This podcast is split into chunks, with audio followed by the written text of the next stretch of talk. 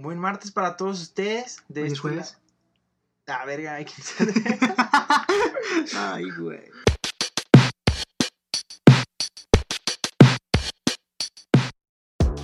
Muy buen jueves para todos ustedes. Muy buenas tardes, días, noches. No sabemos cuándo nos escuches. De este lado estamos dos fanáticos.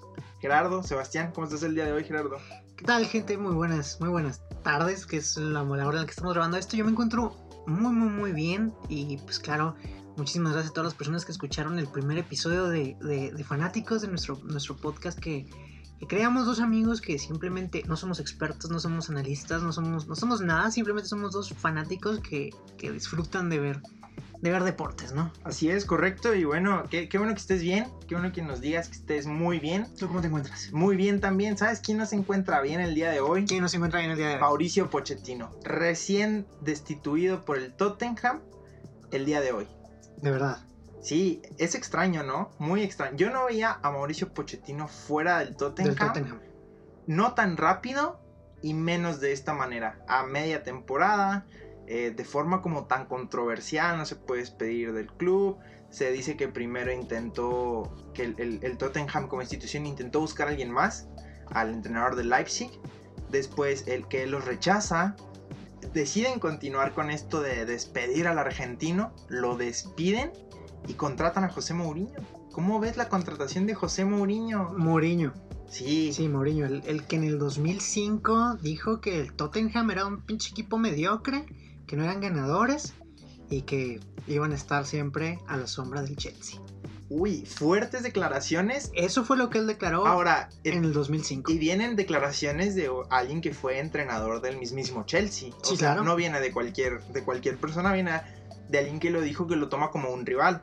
Y es cierto, Chelsea y Tottenham son rivales directos en la liga.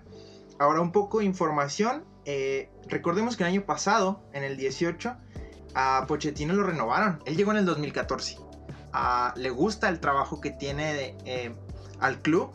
Eh, Daniel Levy es el presidente. Él dice que le gusta el trabajo de Pochettino apenas el año pasado.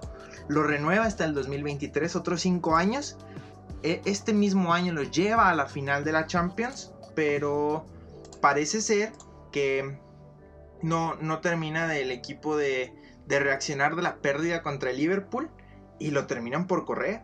Es, es difícil asimilar esta noticia para los fans de, del Tottenham. Sí, yo lo veo difícil de, asimilar. Si fuera el entrenador de, algún equipo al que yo fuera aficionado, sería, sería complicado, ¿no? me parece que hizo mucho, ganó mucho crédito como para que lo corrieran tan rápido. Tan de la nada, ¿no? Sí, sorpresiva la, la decisión del... Sí, no estaba teniendo una buena temporada, eso es cierto, decimocuarto equipo en la clasificación de la Premier League, pero me parece que el estilo Pochettino va algo más que a los títulos. Y me parece que el Tottenham no se enfoca en los títulos. Recién está con la renovación de su estadio y me parece que se enfocan más en la infraestructura. 900 millones de euros les costó, les costó eh, su estadio. Eh, se dice también que van a indemnizar con 15 millones a Pochettino. Que le van a dar 15 millones de euros porque se va y ahora Pochettino llegó a sacar jugadores muy, muy grandes de, este club. Entonces yo no veo la verdad por qué dejarían irlo ahora. Me imagino que jugadores que, que vieron crecer o que se vieron beneficiados porque él estuviera en el club. Podemos estar hablando de un de Lea Lee, Harry Kane, eh, del, mismo, del mismo Walker. Es, es, decir, hay varios jugadores que, que no hubieran tenido participación de no ser porque Pochettino confió en ellos. De cantera los hizo jugadores a nivel, a nivel mundial, que todos lo vieran. Mi favorito, la verdad, Trippier y, y Dele Alli. Me parece que son mis dos jugadores favoritos de la era Pochettino. Difícil, ¿no? La decisión de, del Tottenham de, dejarlo ir. pues al parecer no fue tan difícil, ¿eh? Porque cinco años buenos y se le acaba el crédito por una, unos cuantos malos partidos de temporada. Parece que el Tottenham ya lo tenía presupuestado el dejarlo ir, ¿no? Suena, suena eso. Suena que ya tenían planeado. Sí, suena que ya parecía que, lo querían, que lo querían dejar ir. Pero bueno, ya vimos las declaraciones de, de José Mourinho. Sí, claro, Entonces, fuertes. pero ¿qué es lo que Mourinho ha ganado en su carrera? ¿Por qué le puede decir club mediocre al Tottenham? ¿Con qué se respalda? Bueno, pues Mourinho, ¿qué ha ganado? ¿Qué ha ganado con el Porto? La primera liga. La, una, copa de, una Copa de Portugal. Una Copa de Portugal, dos veces la primera liga. eh, una Supercopa. Una vez la, la Champions. Muy sorpresiva, ¿recuerdas aquella Bastante. Champions que, que ganó Sí. con el Porto? Wow, con el autobús en la portería, pero ganador de Champions. Sí, claro, también tiene una Copa de UEFA con, con el Porto. Con el mismo Porto, correcto. Con el Chelsea, pues, pff, Uf, que hoy, no ha ganado con el Chelsea. y, y fuertes declaraciones del Chelsea, entonces, ¿qué respalda a Mourinho con el Chelsea? Con el Chelsea, la Premier League, tres veces. Tres veces se aventó la Premier mal. League. Se, aventó ah, la Una- Copa, Una, una FA Cup, ¿sí? una FA Cup, tienes razón. La tres, tres copas de la liga también. Con el Chelsea. Sí, con el Tres Chelsea. se Copas de Liga sí. y tiene una más, ¿no? Con el La Community Shield. la Community Shield, sí, son, claro. son esto. Con el Inter también. Ahora, Mourinho ha tenido paso por grandes ligas. Lo tuvo en Italia y lo tuvo en España. Entonces, eh, empieza en Portugal, brinca a, a- a Italia, perdón, a Inglaterra y después toma a un equipo italiano. ¿Qué, qué es lo que gana con, con el Inter? Con el Inter gana la Serie A dos veces. Gana la Supercopa Italiana una vez. Gana la Copa Italia. Y también gana de nuevo la, la Champions League una vez con el Inter. Nada más. Es decir, ya lleva dos Champions League con Así dos es. equipos diferentes. Una con el Porto y la otra con, con el Inter. Ahora, me parece que, que todos coincidimos en que el equipo más grande que ha tomado, el Real Madrid. Y, y casualmente es con el que menos con el que menos ganó, ¿eh? Con el Real Madrid únicamente ganó la Liga una vez, la Copa del Rey otra vez y la Supercopa de España. No, me el, el- con el equipo que menos ganó fue con el United, que gana, que gana solo una La Community, Shield. Shield, Sí, solo sí, claro. una. Ah, sí se ve que es muy poco por el nombre Real Madrid. Sí, claro. Parece como un mal paso, pero hay que recordar que le gana esta liga, esta copa y esta supercopa en la era Guardiola, en la era Messi, Iniesta, Xavi, todos recordamos estos clásicos con tanto golpe, tanto morbo, Super clasicotes que eran. super clásicos. La verdad es que no se ven los clásicos tan avivados desde que Guardiola y Mourinho están fuera. ¿Cierto? eran- ¿Tienes razón? Eran partidos de, de máxima tensión, a veces un poco incómodos de ver por lo mismo, pero me parece que Mourinho tiene algo muy importante que es que sabe sacar jugadores. Por ejemplo, Pochettino sabe hacer canteranos a jugadores eh, maduros, pero Pochettino sabe sacar lo mejor de, perdón, Mourinho sabe sacar lo mejor de cada jugador.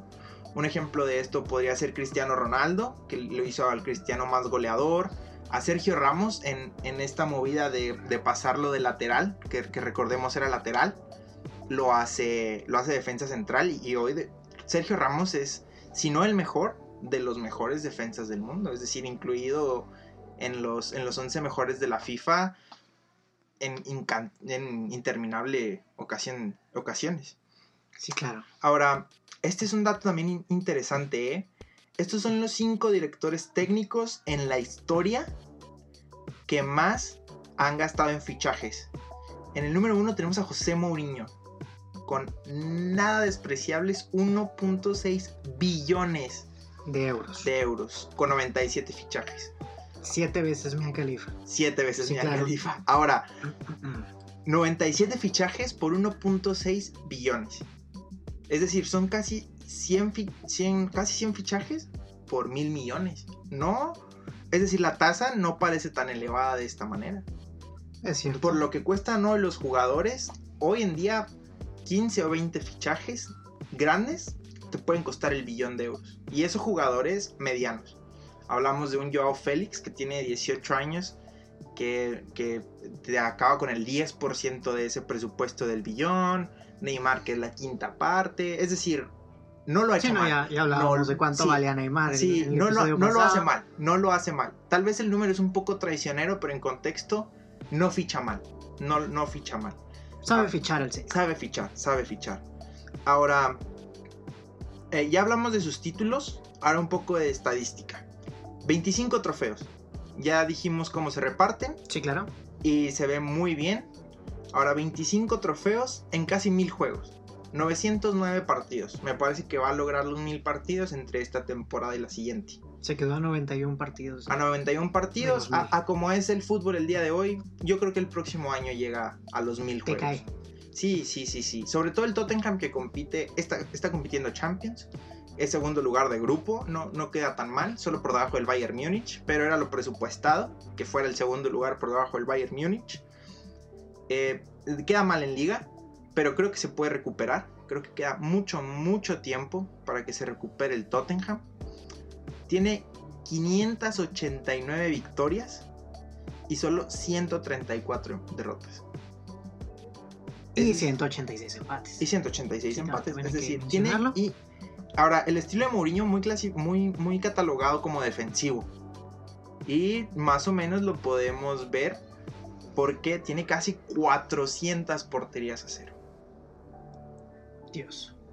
Casi Cuatro- 400. casi porterías, 400 juegos donde no recibió un gol. Es decir, con los 909 juegos que tiene y los 398, es decir, ¿en qué debe estar el promedio? En que uno de cada tres, poquito más, como uno de cada dos juegos y medio, va a tener portería limpia. no eso me-. Un, un equipo muy defensivo en un fútbol que, que se enfoca en el ataque, que se enfoca en los goles. Nada despreciable ninguno de estos, ninguno de estos datos. es Ninguna de decir, estas estadísticas, sí, claro. Sí, es decir, José Mourinho tiene con qué defenderse, tiene con qué hacer su trabajo. Entendemos por qué tal vez el Tottenham se quiera, se quiera fiar de él. Claro, tiene con qué defenderse, pero yo insisto, ¿qué opinas de esa declaración del 2005? Es, es dura. Hablando de declaraciones, eh, solo para quien no la haya visto recordar, el día de hoy la primera rueda de prensa de Mourinho. y cuando él está en la rueda de prensa le dicen que tiene una fama de mal carácter. Entonces, El, el Tuca, el, el Tuca europeo. Sí, el Tuca, el Tuca, lo que debía ser el Tuca. Eh, pero más bien esta, este de, de ser egocéntrico, no, o sea, no es por muy molesto, sino por ser muy egocéntrico sobre él mismo. Ahora vimos que tiene con qué el señor. Sí, claro, tiene, con- tiene con qué Sí, presumir. tiene con qué. Eh, entonces, hablando de esto, le dicen, le dicen que de esta fama y él les dice, yo no sé por qué me dicen de esto. Y un par de preguntas después, le, le dice otro reportero, lo que preguntábamos justo tú y yo hace poco. ¿Usted cree que parte de la mala temporada del Tottenham es que les pegó anímicamente perder la final de la Champions? Y la respuesta a Mourinho es una joya. Es una joya. Si usted no lo escuchó, Mourinho se dirige al reportero con una sonrisa y le dice, no lo sé, nunca he perdido una final de la Champions. Siempre que llego gano. Ahora, Mourinho de humilde no tiene nada. No, claro que no, sé, no sé por qué dice. Sí, no sé por qué dice que, que, que por qué lo tiendan de. que lo, por qué lo tildan de, de egocéntrico cuando claramente lo es. Pero ahora, Tottenham hizo, hizo su apuesta, deja ir a Pochettino, que les dio mucha gloria, Sí. mucha, mucha gloria. Y se van a, a por Mourinho, alguien por Mourinho. consagrado, Sí, claro. sin duda. Entonces, ¿ves a Pochettino consagrado? Recordemos, no ganó Premier y no ganó Champions. Difícil, ¿eh? ¿Está consagrado Mauricio Pochettino? Con, con el. Está consagrado como entrenador, es decir, entrenador. hoy, hoy en día está en la élite de los entrenadores junto a un Carlo Ancelotti, un José, un, un José Guardiola, a un Mourinho. Es decir, ¿está en esa misma liga o tú crees que le hace falta un Le título? hace falta. Sí, le falta un título para, para terminar de consagrarse bien. Entonces, Es, es muy bueno, ¿sabes? O sea, pero. Es un buen, es un buen Eso, estratega. eso, sí, claro, por supuesto. Hizo bien su trabajo, como decíamos, les dio unas muy buenas temporadas de, de gloria. Y es que en una liga muy competitiva, Sí, claro, donde está el City, donde está el Liverpool, eh, ¿está consagrado para ti o crees que sí le falta No, ese le, título? le hace falta sí le el falta, título, ¿no? Sí, pero lo consideras en la élite o crees que le falta ese título? le falta el título. Con Para el título yo lo meto en la élite. Entonces, ¿crees que necesita consagrarse para Sí, entrar claro, a la élite? claro. O sea, sabe hacer el trabajo, pero no sabe terminarlo. Pues, que lo termine y consiga el título y lo meto. Muy bien, entonces, ¿puede aplicar para un equipo grande de Europa el día de hoy? Sí, ¿Tú crees que puede aplicar? sí, claro. ¿Cómo a qué equipo tú lo ves que encaje? Ah, el Madrid. ¿Lo ves en el Madrid? Sí, claro. Uy, entonces, ¿tú crees que... Bueno, creo que veo el punto. Es decir, después de todo este desbarajuste, cuando llega, cuando llega Zidane, vienen las tres Champions, la Liga, Copa, Supercopa, esta generación del Real Madrid que lo ganó todo. tenemos tener esta, esta generación. Después un poco ajetreado se va Zidane y llega Julen Lopetegui. Julen Lopetegui se va, viene Solari, se va Solari vuelve Zidane. Es decir, este ciclo Zidane, Lopetegui, Solari, Zidane fue un poco improvisto todo, ¿no? Sí, claro. Yo creo que lo imprevisto.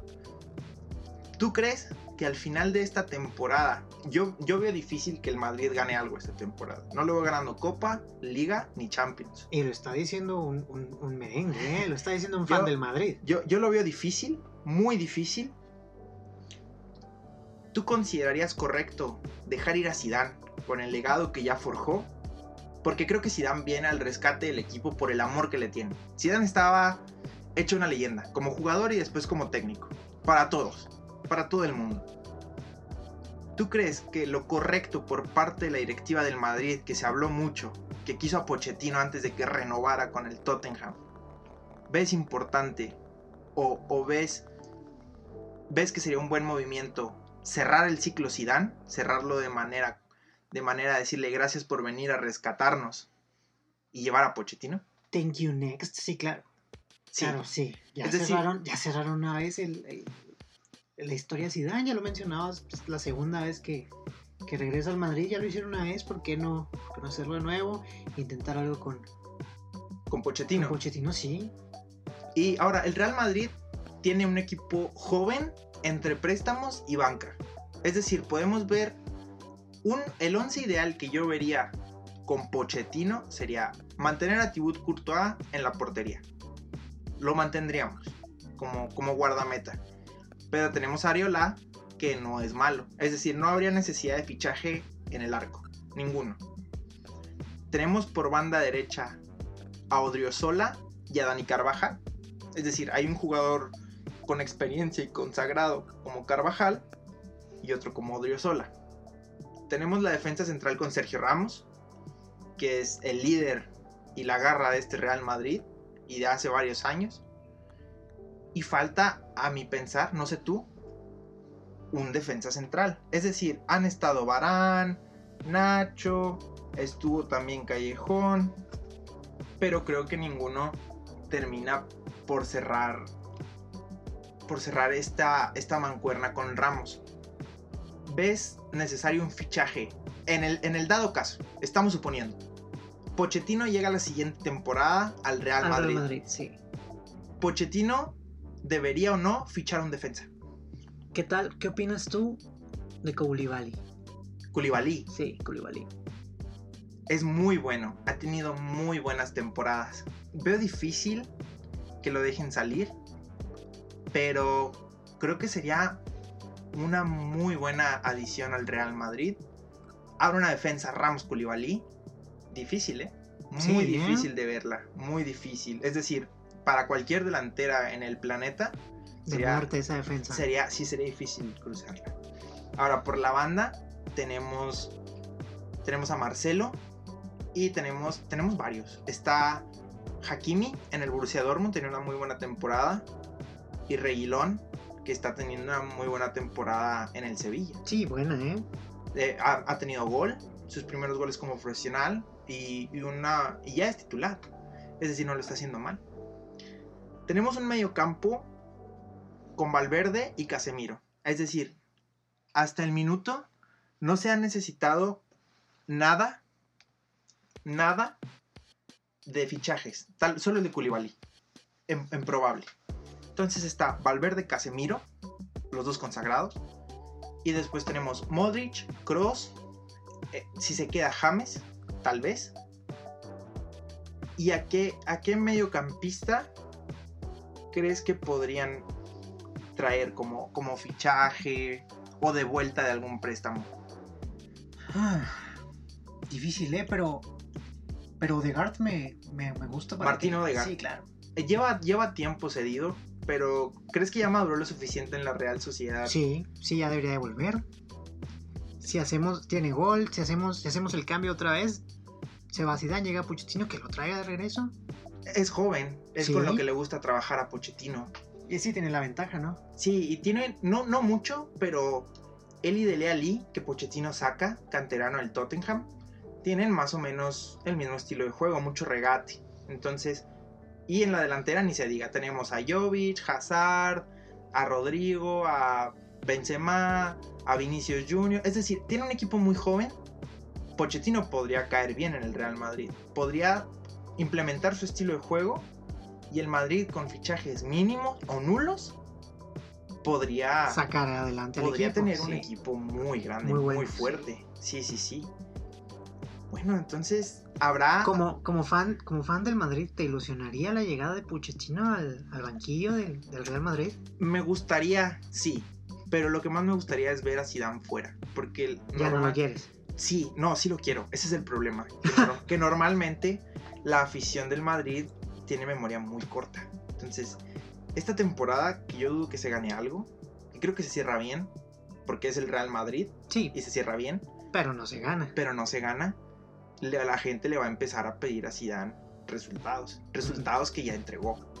Ese es el problema. Entonces, me gustaría que se fuera Zidane, que viniera Pochettino y habría mucha mucha tela de dónde cortar de, de- de jugadores jóvenes. Ahí está también Cubo, Cubo, Cubo que deslumbró mucho con, con, con su pretemporada. Ahora, Que se vaya Zidane y que y que llegue, llegue Pochettino. Pochettino. Perfecto. Eh, sería Son nuestros propósitos de año nuevo para... Para, es, es mi, mi carta para Santa Claus. Esa es mi carta. Hablando de cartas para Santa Claus, mucho mexicano fue escuchado y se confirma para el 20 de julio del próximo año. Liga MLS Contra Liga, Liga Mexicana. Así es. Liga MX. es... ¿Cómo, ¿Cómo es este duelo? Pues está interesante, ¿eh? O sea, sí me agrada la idea. Me, me gustaría ver qué, qué armas saca cada liga para, pues, para enfrentarse. La, la otra, es- recordemos que ya, ya se fue Slatan. Ya no, ya no entraría para jugar con, con la MLS. Una, una pregunta que, que muchas personas se hacen y la verdad es que yo también es, ¿jugaría con, con mexicanos la Liga MX? ¿O jugaría mayoría Uy. extranjera? Eh, ¿Tú, ¿Tú cómo la ves, eh? ¿Más Ahora- mexicanos, más extranjeros, mixto? es que creo que depende mucho en dos cosas. Porque, por ejemplo, el equipo de las estrellas de la MLS tiene mexicanos. Tiene a Jonathan Dos Santos y tiene a Carlos Vela. Carlos Vela, incluso el capitán del equipo de las estrellas de la MLS. Mexicano. Entonces, yo creo que la, la liga, la liga MX tendría el derecho a utilizar jugadores extranjeros. Sí, claro. Entonces, yo veo dos cosas. Se le llama juego de las estrellas porque son las máximas estrellas del fútbol mexicano y de Estados Unidos, es decir, los que más nombre tienen, los que más playeras venden, los que más buscan en redes sociales, o es la Liga de las Estrellas porque son los mejores jugadores, es decir, a lo largo del torneo se consideran los mejores jugadores. ¿Tú, tú cómo propondrías la idea, tu 11, con estrellas? de estrellas de cartel o estrellas de juego. Híjole. Creo que lo ideal, lo que, lo que por ejemplo, creo que es obvio que, que yo voy a apoyar a México, ¿no? Creo que lo, lo ideal sería que la Liga MX presentara estrellas de juego. Estrellas que, que supieran jugar, que supieran ponérsele al, al tú por tú a, la- a las estrellas de la MLS, claro, pero, pero sí creo que movería más. eh, y en un partido que obviamente pues va a ser mediático, ¿no? Eh, Sí, Recordemos que el, el anuncio pues saltó saltó bastante bueno, la gente se emocionó mucho, entonces yo creo que, que, que, pues para mi no gusto, la, la Liga MX va a usar estrellas más que nada de cartel. mucho cartel. Sí, sí, te digo, como es- esta clase de juegos te digo, son mediáticos, entonces yo creo que sí, para empezar a mover, para que, para que la gente se interese más por este partido y para que se, se, se renueve en, en- en futuras ediciones, sí creo y considero que, que la liga va a presentar jugadores de cartel para, pues más que nada para atraer eh, espectadores. Muy bien. Entonces, un, un once rápido. La portería. ¿La tenemos, ¿La tenemos clara? ¿La tenemos obvia? Guillermo Ochoa, Guillermo Ochoa. sí, claro. Tiene cartel y tiene nivel. Sí, Lo vemos. Es, es decir, cumple los dos requisitos. sí. Muy bien. ¿A quién pondrías como laterales? Tus dos laterales. A Gallardo Ok, Jesús Gallardo y al Chaca. y al Chaca Rodríguez. Sí. Ok, entonces tenemos al Chaca y a Jesús Gallardo por, las bandas. ¿Quiénes serían tus defensas centrales? Yo me voy por Valdés. Bruno Valdés. Sí, Bruno Valdés. El americanista. Sí, claro. Muy Bruno bien. Valdés. Y- Ah, tuvo una muy buena temporada, ¿eh? Mucho sí, gol. Sí, mucho bastante. gol. Y no lo digo porque sea americanista, pero, Tu- tuvo una muy buena Sí, me temporada. agrada, muy, muy me agrada el chavo. Y Nico Sánchez. Uy, sí, sí, sí, sí, sí. Bueno, hasta el momento me parece. Creo que el Chaca y Ochoa son los jugadores con más cartel, estrellas, estrellas de cartel. Así lo vamos a clasificar, estrella de cartel. Estrella de cartel y, estrella, de, juego. Ajá, estrella, de juego. Sí, claro. Creo que Ochoa y Chaca son De ambas, cartel. de cartel y de juego. Y de juego, sí. Los otros dos me parecen más estrella de juego. De Bruno juego, sí, Valdés claro. y, y Jesús Gallardo. ¿Y Nico? Nico Sánchez. Nico Sánchez lo considero de juego. Creo que todavía no, Sí, no, no mueve, alcanza no mueve el el nivel chavo, de. Sí. creo que no. No, no, no. Pero creo que no cumple los dos requisitos. Lo veo, lo veo estrella de juego. Muy Medio campo. ¿Cómo sería tu alineación? ¿4-4-2? ¿4-3-3? Mm, 4-4-2. 4-4-2. Sí, 4-4-2. Tradicional. Sí, claro. Ok. Yo pongo a Pizarro. Uy, él es de las dos. Sí, claro. Y mucho cartel. Mucho. Bastante. Más, mucho, cartel, más mucho cartel que juego, pero, pero cumple con los dos. Cumple con los dos, sí. ¿Crees, aspectos. ¿Crees que es más, más su nombre que su juego? Sí, ¿Te parece? sí. sí. Porque ya es, ya, ya es seleccionado nacional. Sí, claro, pero. Pero sí, no, yo, yo, lo, yo lo pongo más de cartel que de juego, pero claro, cumple con los dos aspectos. Ok, muy bien. Me voy también con, con Lozano, con el Chucky. Qué mejor que traer al Chucky para ¿te este imaginas? juego. Pero ok, muy bien, traemos a Lozano. Eh, me- de juego, sí, me parece Sí. de juego. Sí, sí, sí. Pongo también a, a los dos Guidos. Ah, sí. Sí, Guido Rodríguez y Guido. Y Guido Pizarro. Guido, Guido, Pizarro. ese Guido, sí, claro. Sí, ok. Entonces, hasta el momento ya lo tienes. Tenemos el 4-4 y a Ochoa.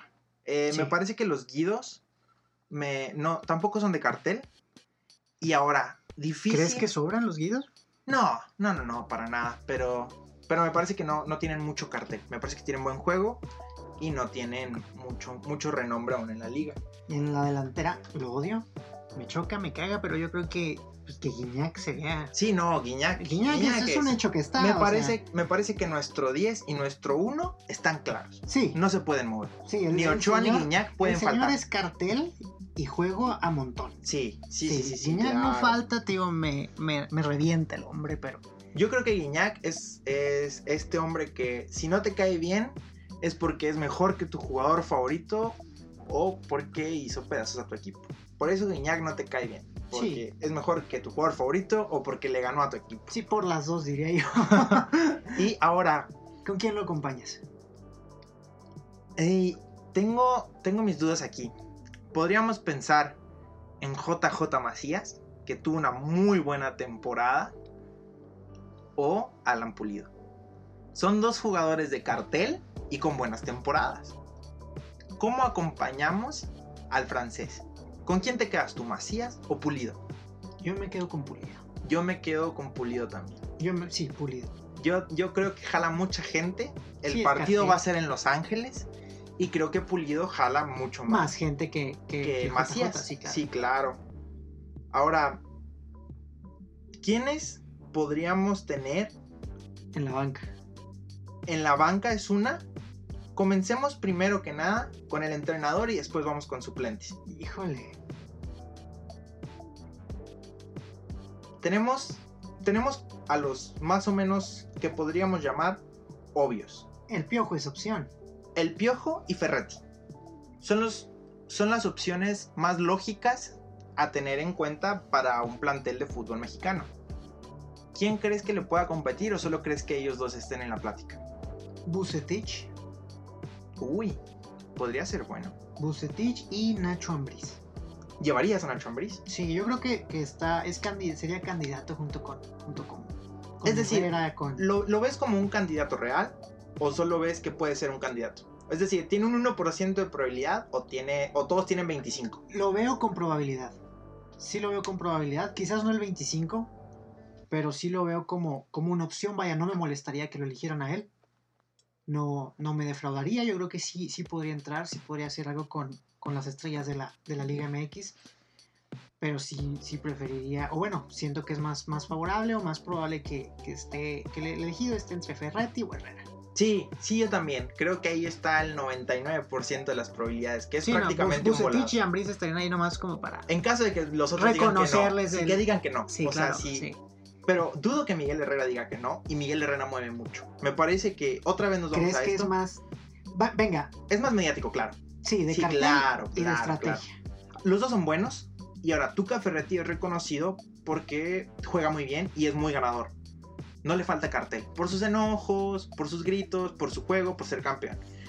Miguel Herrera es muy reconocido por sus declaraciones, por darle putazos a Martinoli, por ir al mundial Y por los memes. y por los memes. Es decir, claro. los, los dos mueven mucho y ahora a, a Herrera no le faltan títulos y no le faltan logros. Pero me parece que en este caso de que es un juego mediático, por buscar dinero, por buscar llenar el estadio, Por buscar que se repita. sí, llevo a Miguel Herrera. Yo llevo a Miguel, Miguel Herrera. Herrera, Sí, sí. yo lo llevo. Yo llevo a Miguel Herrera. Y ahora, vela contra sus compatriotas. Ahora, y, y mucho mexicano, ¿eh? Mucho, mucho mexicano. Sí. A diferencia de la Liga M- de, perdón, de la MLS, ellos no llevan tantos jugadores estadounidenses. Y México lleva lleva varios. Es decir, sin incluir banca, Ochoa, Macías, Pulido, Pizarro. Es decir, hay, hay cinco o seis mexicanos. Nacionalicemos también al Guiñac. Nacionalicemos a Guiñac. Eh, ahora, también en este 11 podríamos incluir a, a Pablo Aguilar, podríamos incluir a Sebastián Jurado en lugar de Ochoa. Es decir, hay más jugadores mexicanos que podrían entrar. Y hay varios. O sea, no es uno o dos, sino que hay mucho nivel de, de mexicanos. Llévatelos de banca. Podría ser, podríamos por ejemplo poner de recambio por Gallardo o titular porque no hay discusión, o sea, es una discusión que podría definirse por gustos a Angulo del Puebla. Es decir, hay mucho cambio, mucho, mucho cambio. Le damos el chance a, si no escogimos a- al JJ, lo metemos de banca. Sí, exactamente, es decir, hay mucho... ¿Cambiarías, por ejemplo, a, a Ochoa durante el partido? No, no, no, no. tendrás rotación en tu portero. No, en portero no. Sí, sí tendría rotación. ¿Sentarías a Guiñac en algún momento? No, tampoco. No, son los jugadores que no puedes sentar. Hay jugadores que no puedes sentar. Ni, ni Pizarro, ni Ochoa, ni Guiñac. No, no los puedes sentar. No creo. Pero, ahora, un dato interesante, un dato curioso. Eh, el, día, el, día de, el día de ayer, el community manager de Puebla saca, saca este tweet. Ahora, quien no lo haya visto, el community manager de Puebla, eh, normalmente cuando narra partidos es muy gracioso. Sí, tiene- es, es, es- se llevan en la comunidad de, de- la- los community managers son quienes representan a gente o a clubes y demás clubes, sí, claro. sí en sus cuentas de redes sociales la persona que representa al club Puebla ayer saca un tweet en el que le pide a la liga ser el que cuente el minuto a minuto y en el mismo tweet le dice ah, menciona a Drake Bell que ha tenido mucha repercusión con la gente sí. hispanohablante con que eh, le muestra mucho cariño que quiere que cante en el medio tiempo de este, de este evento y la cuenta oficial de Drake Bell retuiteó Retuitea, sí, esto. claro. Es decir, es una posibilidad que veamos a Drake Bell cantando en el medio tiempo del Juego de las Estrellas. Es una posibilidad más grande que veamos al community manager del Puebla narrando el minuto a minuto desde, la, desde, el, Me desde parece el que perfil eso- de la liga me, BBVA. me parece ¿eh? que eso es seguro. Me Y- y que es, es eh, es, es un, es un chavo cotorro, ¿no? Le gusta cotorrear con, con, con los seguidores de la cuenta del Puebla. Yo no veo por qué, ¿no? Es- yo creo que sí se lo van a dar. Yo creo que seguro. Sí, fácil. Yo creo que seguro. fácil. También lo llevamos de banca y a Drake Bell también. Ahora, noticia de, de último minuto. Marco Fabián no renovó contrato con el Philadelphia Union. Es momento de traerlo a Chivas. Regresa, regresa. ¿Sí o no? Sí, claro. Tú sí lo traes de vuelta. Sí. ¿Crees que Marco Fabián tiene el nivel para No, volver a Chivas? Y te voy a decir lo mismo que, que con el juego de las estrellas. Se lo van a traer por cartel. Por cartel. Sí, por cartel. ¿Crees O sea, que Chivas necesite un, una- un emblema justo ahora? Sí. Chicharito me parece que está muy lejos de volver. Sí, no, no, Chicharito Carlos no Vela no lejísimos de volver. Otro emblema de las Chivas es Marco Fabián. Te lo traes. ¿Tú lo traerías si Claro. fueras a Mauri Vergara? Sí. Muy bien. No me puedo traer a Bravo ya, digo, Marco Fabián. Eh, otra noticia importante, hablando de fichajes y refuerzos, el equipo de David Beckham, que está el Inter de Miami, que va a jugar la próxima temporada, ya tiene sus primeros fichajes, que son Ben Sweet, Albas Powell, Lee Nguyen y Luis Argudo, mexicano. Un mexicano. Mexicano. es de los primeros fichajes del equipo de David Beckham y Brian Meredith. También Se lo dice- metemos al. sí, se dice- al. Sabemos que la MLS va por los jugadores grandes en sus últimas estancias en el fútbol europeo. Lo hizo el Guajevilla, lo hizo David Beckham mismo, que fue el primero, lo hizo Zlatan. Vela. Se dice que quieren a Edinson Cavani. Pregunta de sí o no y justificar en menos de un minuto. Si tú eres Edinson Cavani, ¿dejas justo ahora el Paris Saint Germain? No. ¿por qué no lo dejas? ¿Ves al Paris Saint Germain todavía con aspiraciones a ganar algún título grande, es decir, la, la Champions League? Sí, ¿Sí? sí, sí me quedo con el Paris Saint Germain. ¿Cuántas temporadas más Ya te que se vaya Neymar, me quedo yo. sí, problemas siempre entre, entre Eh, sí, Neymar y claro, Cavani. ¿eh? Sí. Ok, y última pregunta de fichajes. Este es más un rumor que nada. Dice el Corriere dello Sport, gran revista italiana, que el Barcelona quiere ir por Lautaro Martínez, argentino que ha tenido una temporada de ensueño con el Inter de Milán.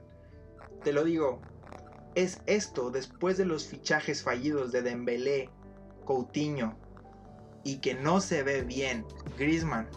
¿Es Lautaro Martínez la solución para los problemas del Barcelona tan criticado? Sí, no.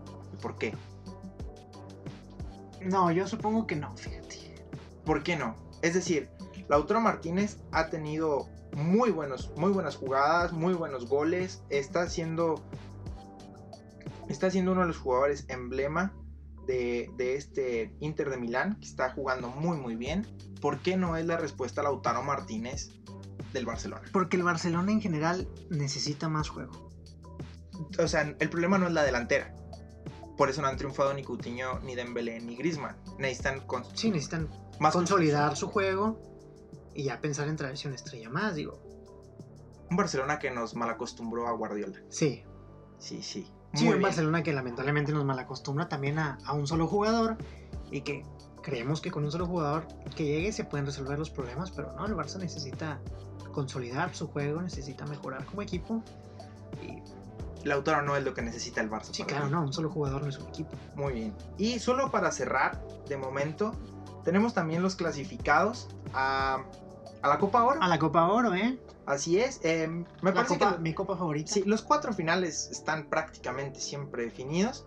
Pero ¿a quiénes tenemos clasificados hasta ahora? Estados Unidos, Estados México, Unidos. Panamá. ¿Quiénes más? Honduras, Martinica, Costa Rica, Curazao, Granada, El Salvador, Jamaica y Surinam. Surinam. Surinam. ¿Tú qué crees? ¿Otra final Estados Unidos-México? Uy, qué bonito, ¿no? Lo- a mí lo- me encantaría, o sea, me Es que fuera, fuera de semifinales normalmente es, es México. Esta copa tan, tan manchada que ha sido últimamente con, con tantos errores arbitrales Sí. y que se ayuda a México y demás. Ojalá esta copa sea más linda. Ahora tenemos el recurso del VAR del bar, que no se tenía. del bar que no sirvió de nada Del el VAR que no sirve de Sub-17. nada. Pero, pero ahí está. Ahora, hablando de, de revisiones innecesarias, hoy hay fútbol americano. Hoy hay fútbol americano, así es, y en este mismo momento, en este preciso momento en el que estamos grabando esto, eh, se están enfrentando los Tejanos de Houston contra los Colts de Indianapolis. Están ya por acabar el segundo cuarto y el marcador hasta este momento es que van ganando los Tejanos de Houston con un Deshaun Watson contra eh, 10 puntos a 7 de los, de los Colts de Indianapolis. Ah, Ambos, ambos tienen el mismo récord, ambos, ambos equipos van, van 6-4. Y la verdad es que yo sí creo que, que lo va a ganar Houston, ¿eh? Sí, yo también. Creo que Colts las victorias que tiene no, no ameritan, es, es decir, no, no los ameritan como un equipo grande, creo que la, o al menos como un equipo candidato. Creo que la única victoria que tienen contra un equipo importante, Le ganaron a Chiefs. sí, lo veo contra Chiefs, pero es decir, le han ganado a Bears, le han ganado a los Bengals, perdieron con los cargadores de los que hablamos mal hace apenas unos días, Bastante mal. apenas le ganaron a los Broncos y perdieron con los Delfines. Y apenas le ganaron a Titanes. Es a los Titans. Sí, es decir, a- a- han ganado por menos de una anotación. Normalmente han ganado por menos de una anotación y terminan perdiendo contra equipos muy malos como Broncos y Delfines. Y estuvieron a muy poco de no ganarle a los bengalíes. Los Colts, han tenido partidos apretados. Han, tenido partidos apretados como contra Falcons, quedaron 27-24. Y Falcons, que otra vez hablamos, no está, no está bien. una buena temporada. bien. Es decir, los Colts tienen un récord ganador, no vamos a decir por suerte, pero porque su calendario no es difícil. Pero ya le ganaron a los Tejanos en el primer partido. Sí, le ganan 30 23. Sí, le ganan a los Tejanos en el primer partido, pero esto es en Indianapolis. Esta vez están jugando en Houston y no creo que le saquen la victoria a Houston en su casa. Bueno, entonces, este partido. ¿Predicciones? Houston? Yo creo que se acaba 24 24-14 a favor de Houston. Yo, sí, yo veo una victoria de Houston entre 10 y 14 puntos aproximadamente. Yo le doy un 27-14. 27-14. Es decir, una victoria para Houston en la segunda mitad mucho más holgada. Sí, sí, sí. Sí, porque recordemos. Houston se va a soltar, Houston. Sí, apenas en, el, en la segunda mitad iban 3 por 0. Sí, sí, sí, sí. Apenas iba empezando el. El, la segunda, el segundo cuarto. El segundo cuarto iban 3 a 0. Sí, sí. Entonces, ahora un Dishon Watson que tiene ya 116 yardas, una anotación, una intercepción. No, no, no le está haciendo nada mal. Y tenemos por el otro lado un Jacoby Brissett que tiene 104 yardas, 0 anotaciones. 0 intercepciones también. Y ha completado 13, 13, 13 envíos de 18 que Sí, y la única anotación de los Colts es por vía de, de Jacoby Brissett en una persona. Sí. Es decir, este Thursday Night Football yo creo que se queda con los Tejanos de Houston y comenzamos esto diciendo sobre reglas inútiles. Esta es la primera temporada porque antes no se podía, para quienes no conozcan de fútbol americano, los castigos no se pueden retar en el fútbol americano. Entonces, esta es la primera temporada en la que se, hace esta regla especial, lo que hablábamos como la regla Copernic, la temporada pasada en un juego divisional. Hay un, hay un castigo flagrante de los Rams en contra de los Santos, no lo marca y a partir de ahora se puede retar las interferencias de pase.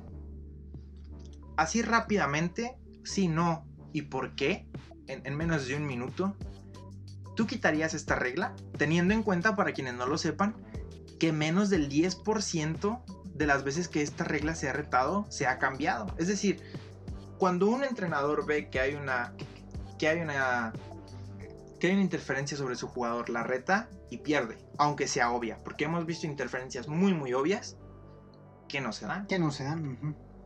Tú, tú como, como comisionado de la NFL, quitarías esta temporada de prueba, es decir, llega la hora de pagar tu, regla de tu regla premium.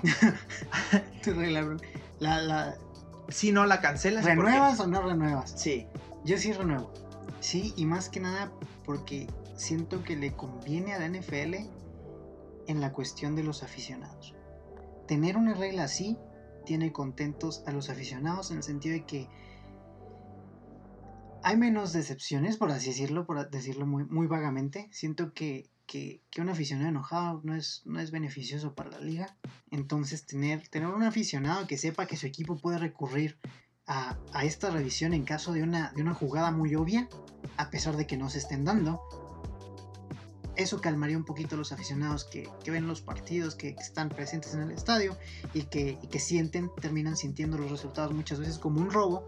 Eh, yo no la quitaría, te digo, principalmente por eso, ¿no? Para tener más que nada pues contentos a los aficionados. Solo aplicarla mejor. Sí, claro, saber aplicarla, saber decirle a los a los a las cebras que no que no pasen a mamar y, que aprendan a reconocer el error. Sí, claro, para, no pasa nada. es, lo bueno de la NFL. para eso son las revisiones. Que tienen la facilidad de que revisan mucho jugadas y tienen la oportunidad de corregirlas. Sí, claro. Y ahora, mencionas a los aficionados enojados. Tenemos a un jugador enojado en la NFL, nada muy nuevo, y es Livion Bell. Livion Bell publicó un tweet que dice: He hecho cinco exámenes aleatorios de sangre, es decir, para buscar hormonas de crecimiento, en las últimas 10 semanas. Es decir, una vez por cada dos semanas le hacen un examen a Livion Bell para comprobar que no estoy utilizando sustancias indebidas. Arroba la NFL, es decir, le dice a la NFL directamente. Los etiqueta. Después de hoy, no me voy a hacer ninguna prueba. Lo que sea que estén buscando, no está en mí. Y no voy a seguir o no voy a dejar que continúen que, me echen estas acusaciones sucias encima. busquen y encuentren, aquí son sus palabras textuales, encuentren a los jugadores que de verdad utilizan hormonas de crecimiento y, y quítense de mi espalda. Get off me, nos dice. Livion Bell está asegurando Que hay, que hay jugadores que lo hacen. que están utilizando sustancias Sí. indebidas. ¿Consideras tú que los hay? Híjole, pues es que. Hay rendimientos muy altos.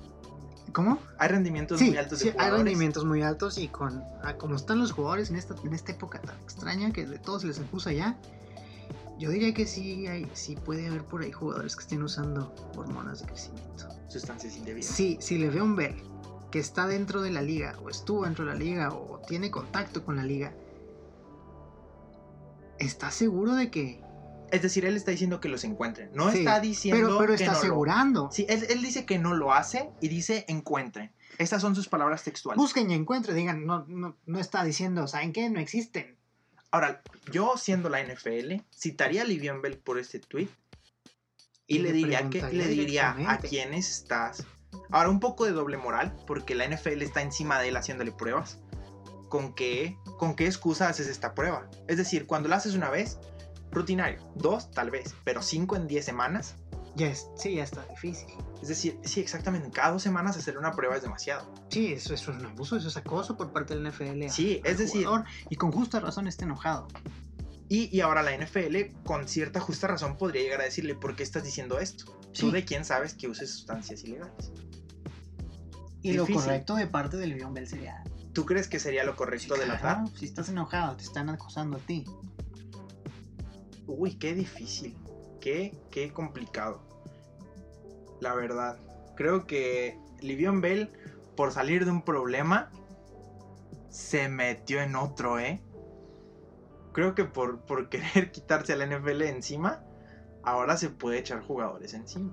Y hablando de jugadores encima de otros, Miles Garrett salió a decir, ahora que la NFL ratificó su castigo, Su castigo, su suspensión. que Mason Rudolph le, le arrojó Un insulto Racista. racial. Sí. muy castigado, muy muy castigado en Estados Unidos todo lo que tenga que ver con temas raciales. ¿Crees en las palabras de Miles Garrett? No. ¿Crees que lo hace por librarse? Sí, creo que lo hace por. Por librarse. Digo, lo hubiera. Lo hubiera. Si lo hubiera dicho, por ejemplo, desde cuando salió la, la suspensión, desde cuando se hizo público el castigo, probablemente. No, no, no, yo ni siquiera me hubiera esperado al, al- al castigo a ver qué resolvía la NFL para, para decir el porqué de mis razones de, de meterle un cascazo al Rudolph.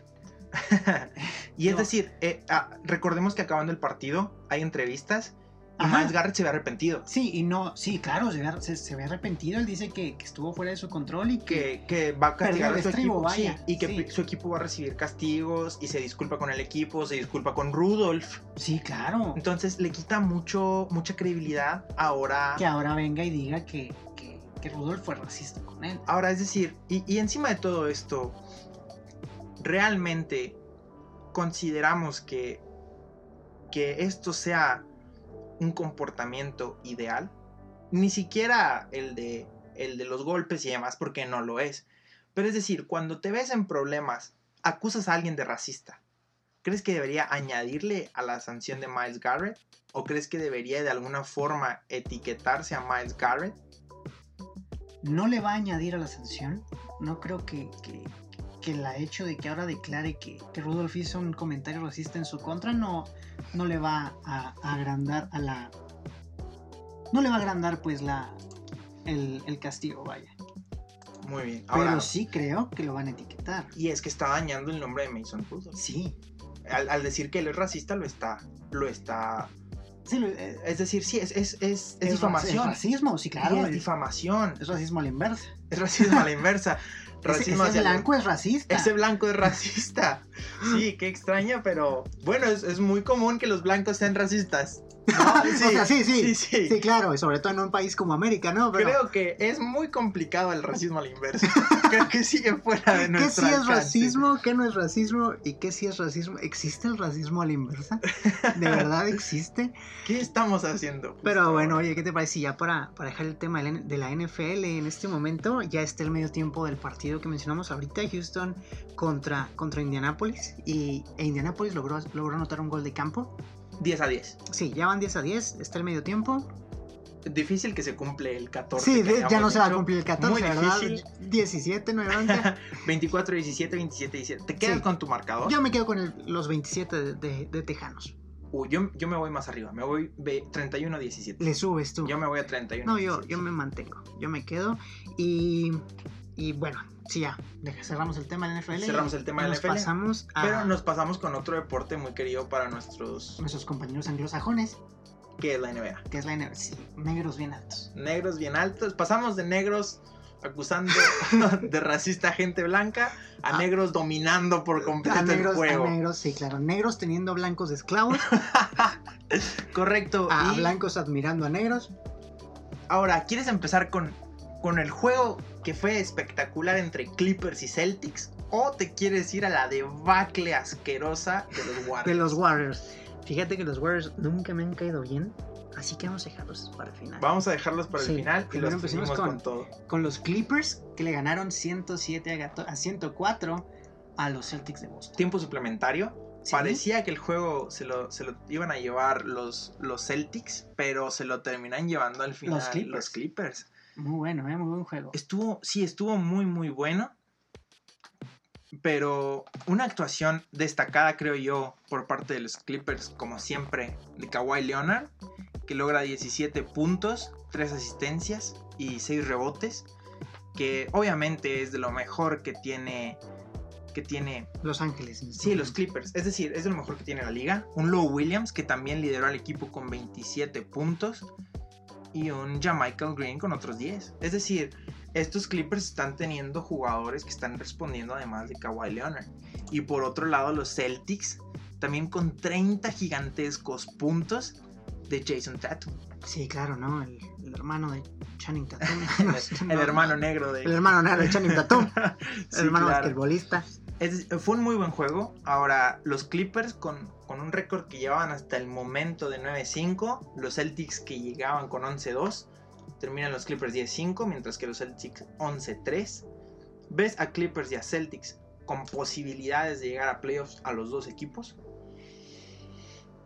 Sí, sí a los dos, ¿eh?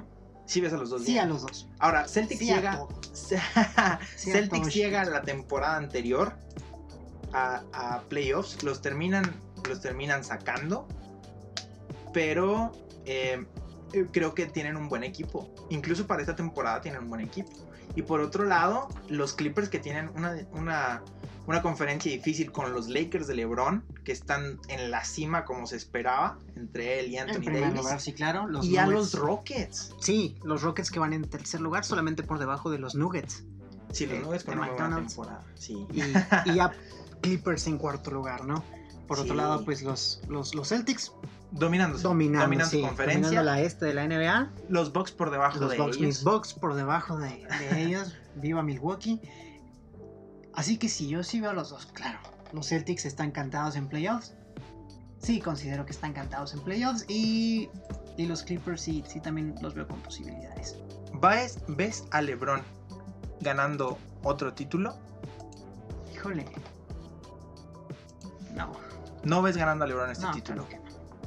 ¿A qué equipo podrías ver que se lleve tú el título? ¿Consideras a los Clippers o a los Celtics de los que recién hablábamos? Sí, quiero a mis Bucks. ¿Quieres- Quiero, ¿Qué- quiero qué- que ganen los Bucks. ¿Qué pero- mejor que los Bucks? Sí, claro. Como dato curioso, ¿sabías que Aaron Rodgers es dueño de, de la- de parte de las acciones de los, de los Bucks? No tenía idea. Un chingo de varo, ¿eh? La gente en Estados Unidos normalmente intenta meterse en todo lo que pueda generar dinero. No, no, pero o sea, el, el señor gana varo con eso. Sí, claro, claro, claro. Pero sí, yo creo que sí veo a los, a los Celtics con, el- con el título, ¿eh? Uy, cuidado. Yo los sí veo- Clippers, a los Clippers los veo un poquito más, más difícil, pero obviamente tienen sus posibilidades, sí, obvio. Pero sí. Me gustan los Celtics para que ganen. Sí. Sí, ahora, eh, hablando de. Yo sí iba a los Lakers, llegando a ¿Ves los final Lakers? y hasta. Sí, a finales y ganando. Que el día de ayer le ganan al Thunder. Thunder que tampoco está teniendo una muy buena temporada. Tienen récord de 5-9. 5-9, sí. Récord perdedor. La verdad es que el Thunder sí se, sí se veía a la baja para esta temporada. Los Lakers que se ven. Ahora, Anthony Davis y LeBron James. Con un combinado de nada más que casi 60 puntos. Casi la mitad de los puntos del equipo vienen de parte de, estas, de estos dos dueños de la duela. Y queremos ya que se repita el Clippers Lakers. Sí, ¿eh? Sí queremos que se repita. Y ah, de la misma conferencia de los Lakers, los Mavericks. Los Mavericks que arrasan Arrasan a los Warriors. 142 a 94 a unos Warriors que ya con este resultado tienen un récord perdedor de 3-13. 3-13. 3-13, ¿eh? ¿Hace cuánto, ¿Hace cuánto los Warriors eran como el boom de la NBA? Ya todos le iban a los Ya Warriors. muchos y- años de los Warriors siendo. Warriors desde la cuna, la- papá, ¿eh? sí, o sea, cinco años de Warriors, siempre en finales, ganando. Ganando. Sí, y ahora los vemos en una declive total, 3-13, güey. Récord de 3-13. 3-13, y, y no pinta para ser mejor. Que, que Mavericks, que tampoco no es como que, wow, la mamá tiene un récord de 9-5. Es ganador, claro. es ganador, sí, sí, sí, y sobre todo que tienen a su estrella, a Luka Doncic. Luka Doncic, que generó nada más y nada menos que 35 puntos, 35 puntos. liderando a su equipo. Muy buen jugador, ¿eh? Este Luka Doncic está. Y lleva ya un par de juegos bien. Sí, está en Sí, llamas lleva, el lleva- sí, lleva un par de juegos bien. Este juego hace 35 puntos. El anterior hace arriba de 40. Contra los Spurs. Contra los Spurs. Hizo 42 puntos, ¿eh? Sí, y contra Raptors también, también le fue muy bien. Se Hizo aventó 26 puntos. 26 puntos. Es decir, lleva ya varios juegos. Y no solo estos últimos tres, sino de la temporada pasada que tienen los ojos sobre él. Y ahora con esta actuación, con esta lapidaria actuación que tiene contra, contra los Warriors, Con esta inquisidora actuación contra los Warriors. con este abuso contra los Warriors, pues la gente comienza a, A hablar de él. a Luka Doncic. Sí, ¿eh? ¿Ves a Luka Doncic para un equipo? Es decir, los, los Mavericks son un equipo bueno, pero lo ves haciendo mancuerna en otro equipo grande. Es decir, ves a los Lakers yendo por él, a Boston yendo por él, a, eh, a los mismos Warriors. ¿Crees que a los Warriors mismos Warriors. le vendría bien un jugador como Luka Doncic? Ah, por supuesto que no, güey. Si uno- pues, no, no vuelves a donde te pegan. No. No, no, los Warriors no. No, o sea, tú no Van a estar resentidos siempre. Ah, sí. No, claro que no. No, fíjate que sí. Eventualmente va a pasar, ¿no? Que, que Doncic busque un equipo nuevo y que, bueno, claro, que un equipo lo busque a él. Eso, eso se va. Sí, eso se va. Se va a dar, Sí, lo van a por buscar. supuesto que sí. ¿Tú te irías de los Mavericks? Eh, si yo fuera yo me iría de los Mavericks siempre, sin importar qué. Sin importar quién fuera yo. Sí, pero ahora vemos equipos que, por ejemplo, los eh, el, el Heat le hizo equipo a le hizo equipo para que jugara a LeBron James Sí, ¿eh? con Chris Bosh y Dwayne Wade. Después los Mavericks, perdón, los Cavaliers le hacen equipo para que juegue a LeBron James. Los Lakers le van a hacer equipo para que juegue. Le trajeron a Anthony Davis, nada más y nada menos. Y ahora los Warriors le hicieron equipo a Stephen Curry. Y me parece que le van a volver a armar a equipo a Stephen Curry. Tiene cabida en la nueva generación, por así llamarlo. O, que nosotros fantaseamos un poco, si es que la tiene. Luka Doncic. En los, entre comillas, nuevos Warriors. Sí, viéndolo desde ese punto, yo digo que sí. y ves posible a los Warriors yendo por Luka Doncic. No.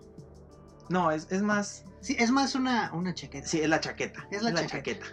Que, que los Warriors Ese a tuvieran el, a, el a hashtag oficial del, De, de la chaqueta. fanáticos, la chaqueta. Fanático es la chaqueta. La chaqueta. La chaqueta fanática. la chaqueta fanática. Y Mia Khalifa. Sí, y Mia Khalifa. Así que por el momento se acaba la chaqueta. ¿Ya, ya terminamos. se termina esta chaqueta con, con unos Golden State Warriors muy, Muy dolidos, lastimados. muy muy dolidos y con un Luka Doncic encendido. Sí, ¿eh? Y- Fuerte. Solo para recordarles que este fin de semana hay NFL de la que ya habíamos hablado Muy buena NFL, unos encuentros eh, candentes, ¿eh? de de alto, de alto nivel. De alto octanaje. Y es decir, se va a acabar este Thursday Night del que hablaremos cómo terminó, cómo nos fue con nuestras Con predicciones. nuestras mm, predicciones, a ver si latinamos, a ver qué tan buenos son. Eh, además de esto, tenemos el domingo a mediodía eh, todos los juegos de NFL. Que tenemos a los Broncos Bills y a los Gigantes contra Osos en NFL Game Pass. Si tienen Game Pass, por favor invítenme a su casa a una amistad sincera. Por favor. Tenemos a los Steelers contra los Bengals en Fox Sports. Delfines y Cafés y Bucaneros contra Falcons igual en Game Pass. Tenemos en Fox Sports 2 a Panteras y Santos. Seahawks contra Águilas en 2DN. Leones, Leones contra Piles Rojas en Game Pass junto con los Raiders y Jets. En Fox 2 igualmente ya esto a las 3 de la tarde. Jaguares Titanes. Y a las 3.25 en Fox y en el canal 9 para México. Vaqueros Patriotas. Vaqueros Patriotas, ¿eh? Un muy buen partido. Muy buen juego. Mientras que los ya conocidos Monday Night y, y Sunday Night son por ESPN. El Sunday Night lo recordamos. El Packers contra 49. Contra 49 en San Francisco.